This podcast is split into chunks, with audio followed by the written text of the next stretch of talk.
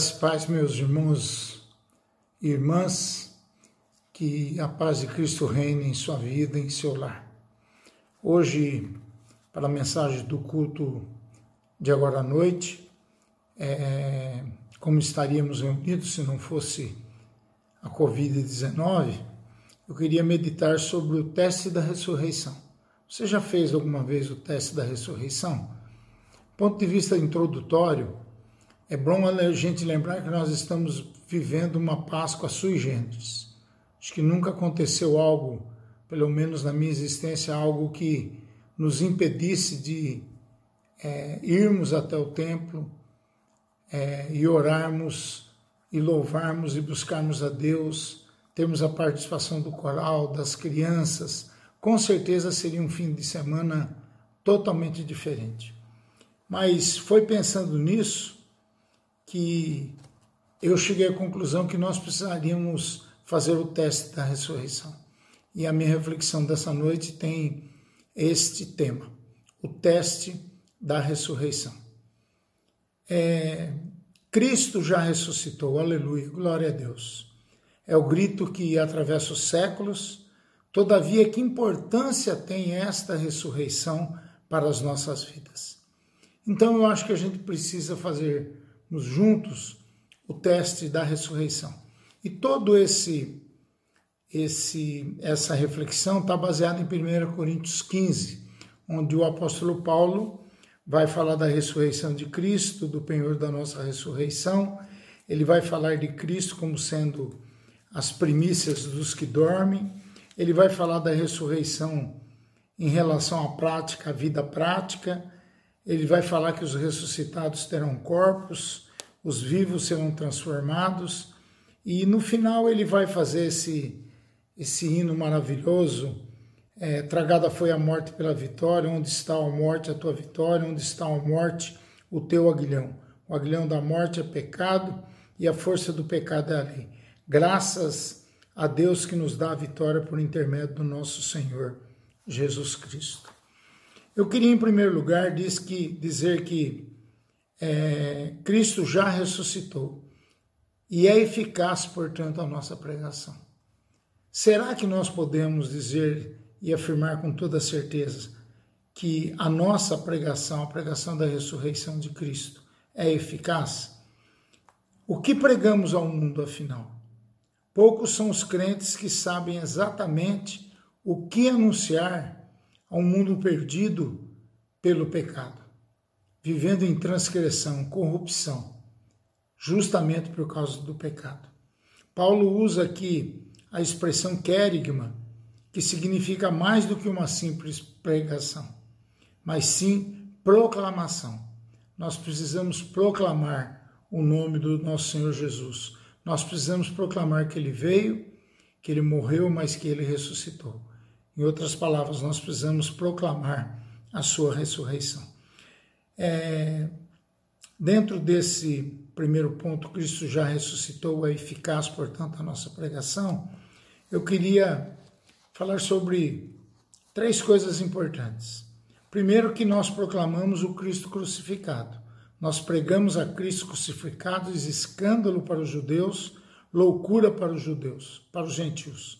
1 Coríntios 1, 23 porque decidi nada saber entre vós senão a Jesus Cristo e esse crucificado. 1 Coríntios 2:2.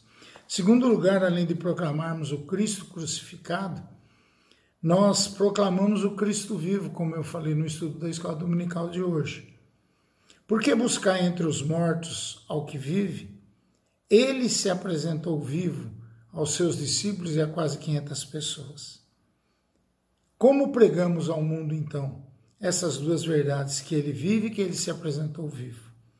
Nós deveríamos pregar essa palavra ao mundo com ousadia, com coragem, com intrepidez, porque esta é a única esperança para o mundo. Pois não me envergonho do Evangelho, porque é o poder de Deus para a salvação de todo aquele que nele crê. Romanos 1, 16. Terceiro lugar, com pressa, urgência e por causa da brevidade da vida.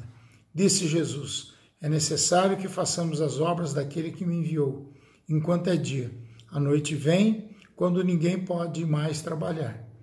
E nós temos uma tese em relação a isso, que a ressurreição tem causado em nós um desejo ardente de pregar o Evangelho. Ou isso não faz a menor diferença em nossas vidas. Se no seu coração não arde o desejo de compartilhar Cristo, então para você pouca tem, é, pouca importância tem se ele ressuscitou ou não. Quando nós temos a necessidade, o desejo, o anelo de proclamarmos a Cristo, é porque nós temos certeza que ele ressuscitou. Então, em primeiro lugar, Cristo já ressuscitou, é eficaz, portanto, a nossa pregação. Segundo lugar, Cristo já ressuscitou, é eficaz, portanto, a nossa fé. A fé salvadora é o primeiro passo que alguém dá em direção ao Cristo vivo para depositar a vida aos cuidados dele. É aquele momento em que a pessoa abandona o desejo que controla a sua própria vida e se deixa permitir que Cristo entre no seu coração. Nesse sentido, a fé é eficaz para a nossa salvação. Ela aceita as demandas do Cristo, porque somente esta aceitação está a nossa salvação. A fé salvadora é o segundo passo dessa pessoa. Paulo disse: E esse viver que agora tenho na carne, vivo pela fé no Filho de Deus, que me amou a si mesmo, se entregou por mim. Segundo lugar, Paulo diz ainda mais: combati, combate o bom combate da fé. Toma posse da vida eterna, para o qual também fosse chamados, de que fizesse a boa confissão perante muitas testemunhas. O teste da ressurreição, que eu falei que seria a base da nossa mensagem dessa noite, é, a gente precisa pensar que a ressurreição tem produzido em seu coração um desejo de lutar, de vencer nos momentos mais difíceis, ou isso não faz a menor diferença para você? Qual é o seu posicionamento? E se você não anda por fé, através da fé, então para você a ressurreição de Cristo tem muito pouca muito pouca importância. E seria bom que você revisse isso na sua vida. Em terceiro lugar, Cristo já ressuscitou. E a pergunta que nós fazemos é: você já deixou a sua vida de pecado? Ou nós já deixamos a vida de pecado, de injustiça, de ingratidão contra Deus? Quando nós cremos que Cristo ressuscitou, devemos crer na sua ressurreição nós também ressuscitamos com uma nova vida e agora o poder do pecado não exerce mais controle sobre nós. A ressurreição, portanto, é um desejo de abandonar o pecado. O aguilhão da morte é o pecado. Não reine, portanto, o pecado em vosso corpo mortal, de maneira que obedeçais às suas paixões. 1 Coríntios 15, 56 e Romanos 6, 12. Segundo lugar, a ressurreição, portanto, produz um desejo de santidade e de pureza na nossa vida. Torna-te pradão dos fiéis na pureza, 1 Timóteo 4,14. Por causa da ressurreição no último dia, o apóstolo Paulo afirma: Por isso também me esforço por ter sempre consciência pura diante de Deus e dos homens. Qual é o teste que nós podemos fazer aqui? Você tem experimentado uma vida de santidade? Você tem vontade de ser santo como Cristo? Ou os teus pensamentos não incomodam, ou esses pensamentos não incomodam mais a, você e a sua pessoa? Se o coração continua sujo, ele é pecado, do, ele é o pecado, é companheiro constante do seu viver diário. Então você, para você, se Cristo ressuscitou ou não, não faz também a menor diferença. Cristo já ressuscitou em quarto lugar. Somos as pessoas mais felizes da terra. Versículo 20 do capítulo 15 de Coríntios, de 1 Coríntios. A ressurreição de Cristo produz em nós um sentimento de alegria, porque o inimigo que mais nos amedrontava, a morte, foi vencida, derrotado, foi vencido, foi derrotado. Vivemos, portanto, uma vida isenta de temores do futuro incerto. A nossa esperança está além das coisas desse mundo. Somos passageiros, somos forasteiros nessa terra. Ainda que muitas vezes nos esquecemos disso. Nós olhamos para frente para a consumação dos séculos. A alegria é fruto do Espírito Santo, mas o fruto do Espírito é alegria. Cristo foi ungido com o óleo da alegria. A alegria do Senhor é nossa força. O coração alegre aformoseia o rosto, mas com a tristeza o coração e o espírito se abate. Coração alegre é bom remédio, mas o espírito abatido faz secar os ossos. Provérbios 17, 22 e Provérbios 15, 13. Precisamos fazer outro teste. A sua vida consiste em andar de tristeza em tristeza?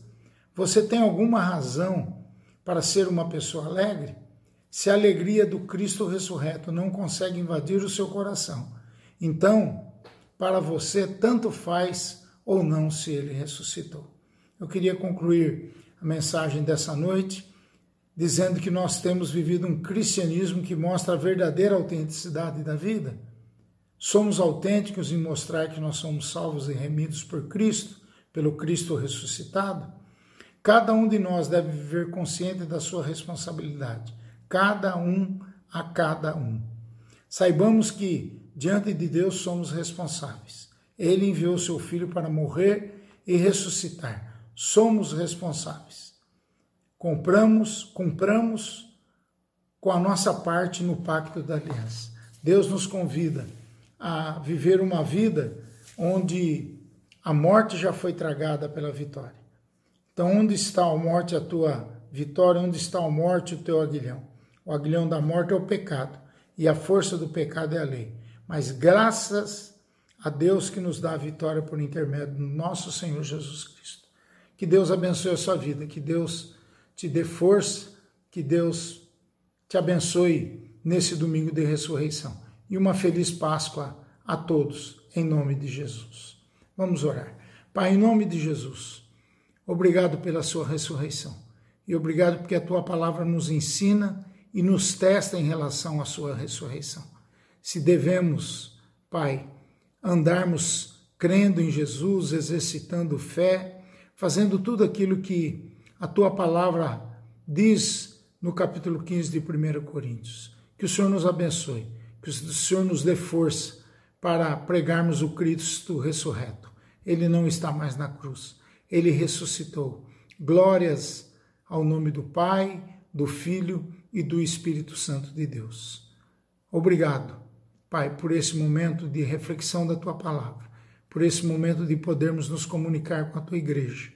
Pedimos pela nossa cidade, pelo nosso país, pelo mundo, que o Senhor dê um jeito, Pai, de nos livrar do mal, desse coronavírus que é não é tanto letal, mas ele se dissemina de forma exponencial. Que nós possamos ser guardados pelas tuas boas mãos. Oramos agradecidos em nome de Jesus. Amém. Que a paz do nosso Senhor Jesus Cristo abençoe o seu coração em nome de Jesus. Amém.